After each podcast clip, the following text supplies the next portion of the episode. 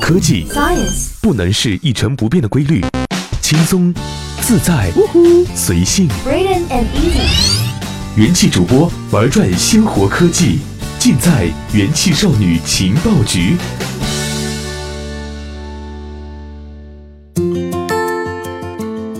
本节目由喜马拉雅 FM 独家制作播出，欢迎收听用智商捍卫节操，用情商坚守美貌的元气少女情报局。我是主播安思源。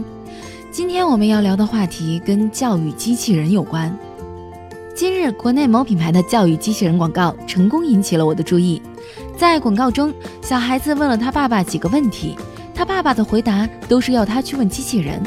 带着好奇的心情去翻了翻其他品牌的广告，百分之八十以上的品牌在内容表达上基本一模一样。可这类甩锅式的教育机器人广告真的合适吗？别让机器人磨灭了孩子的本性。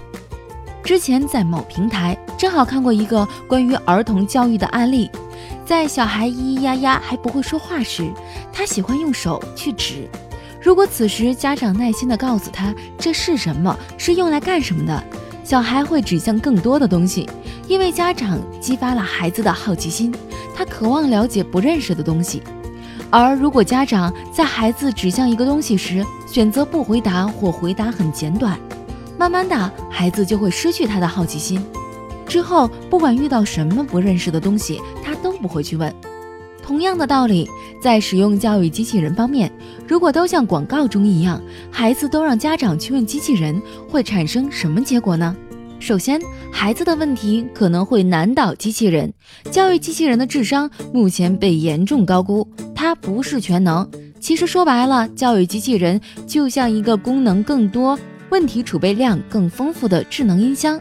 但面对孩子各种天真的问题，人有时候都无法给出一个准确的答案，何况是一个机器。其次，当家长都像广告一样教育自己的小孩，长期不回答他们的问题，小孩们也将不会再发问。在儿童阶段，父母等家庭人员无疑是小孩的唯一沟通渠道。当他们失去与父母的对话后，机器人将会成为他们仅剩的沟通对象。但鉴于儿童表达不会很清楚，机器人可能都不知道他们在说什么，更不会进行交谈。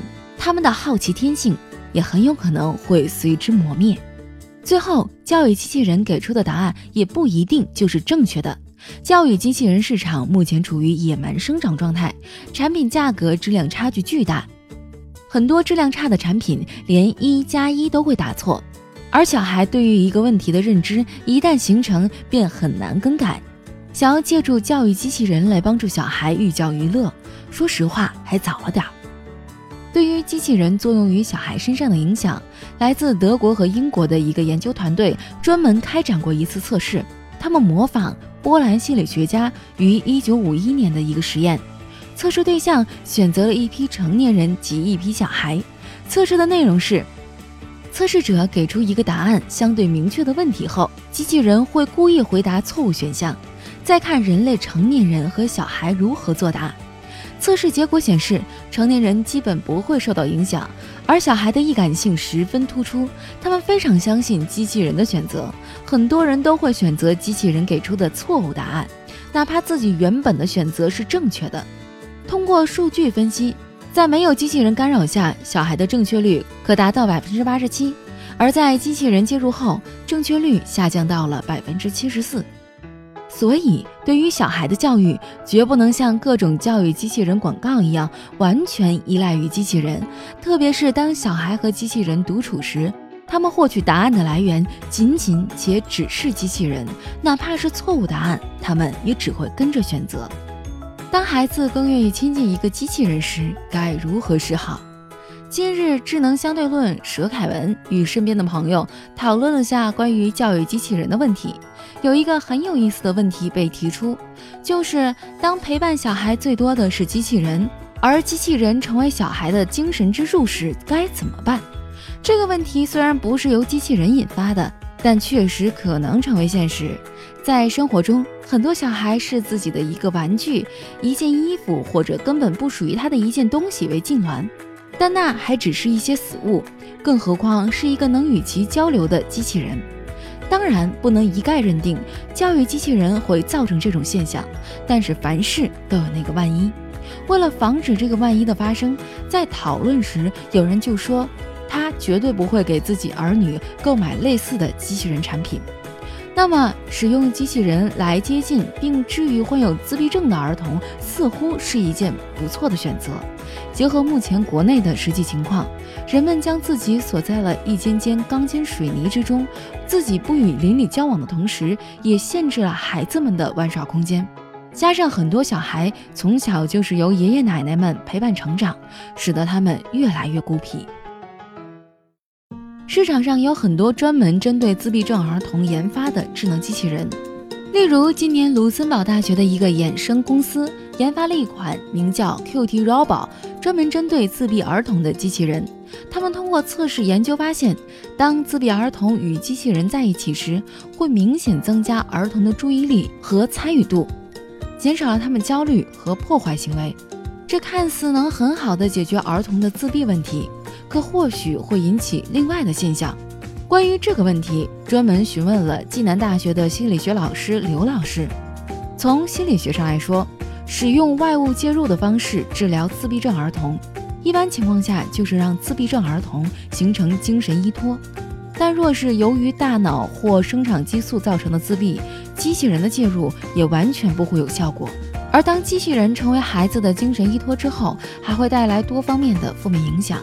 上面咱们有提到过，孩子会对机器人盲目信任，会影响孩子自己的判断思考能力，从而影响孩子的智力开发，并且这种情感寄托的形式是在儿童时期产生。随着他长大，这种不健康的精神寄托将会导致他与外部世界格格不入，并且刘老师指出，还有一个现象也需要注意，在人类心理师治疗自闭症儿童的时候。产生过许多儿童在面对自己的治疗师时是放松且愿意交流的状态，而一旦面对其他人又回到自闭状态。如果这个现象同样在机器人身上发生，后果还将严重的多。因为机器人没有情绪，无法判断，即使自闭儿童出现一些错误的言语或行为，机器人根本没有办法及时纠正。面对质疑，教育机器人该如何自处？随着二胎政策的释放，每年将有五百万至六百万的新增出生人口，其背后是两千亿的消费市场，而儿童消费在中国家庭消费中的比重也越来越高。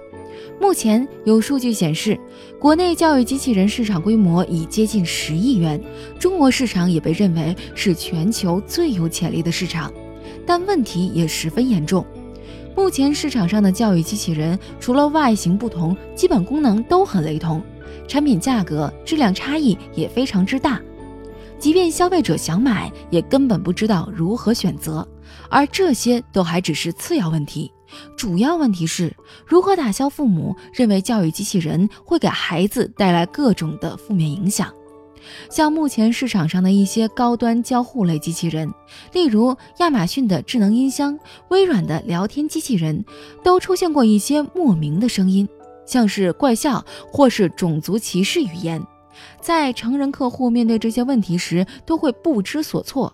而教育类机器人的用户群体都是小孩儿，当类似问题在他们身上发生时，极有可能会使他们产生心理阴影。所以。教育机器人需要找准自己的定位。就目前而言，教育机器人完全没有能力独立照顾小孩的生活学习。教育机器人的定位应该是作为家长辅助孩子进行生活和学习的一个工具，就像电脑、Pad 或手机一样，单独让孩子自己使用。他无法分辨哪些信息是对的，哪些信息是错的，需要家长帮其过滤。教育机器人同样需要，而教育机器人厂商需要为教育机器人行业的发展做出正确积极的引导。第一件事就是更改自己的广告或标语，将那些极具诱导性的，像“孩子自己就能学习”“孩子的学习再也不用我操心了”之类的，通通撤销，因为完全不现实。并且，无论是厂商还是家长，都必须清楚地认识。让孩子与机器人交朋友本身没有错，但如果像一些广告中描述的那样，再也不用担心小孩没朋友了之类的，那就大错特错。人与机器人的交流永远无法替代人与人之间的交流。毕竟，目前我们生活的社会，无论生活还是工作，都是在人与人之间进行，而不是人与机器人。好了，本期的节目就到这里了。如果你对本期的话题特别感兴趣的话，请在下方留言，期待你们的回复哦。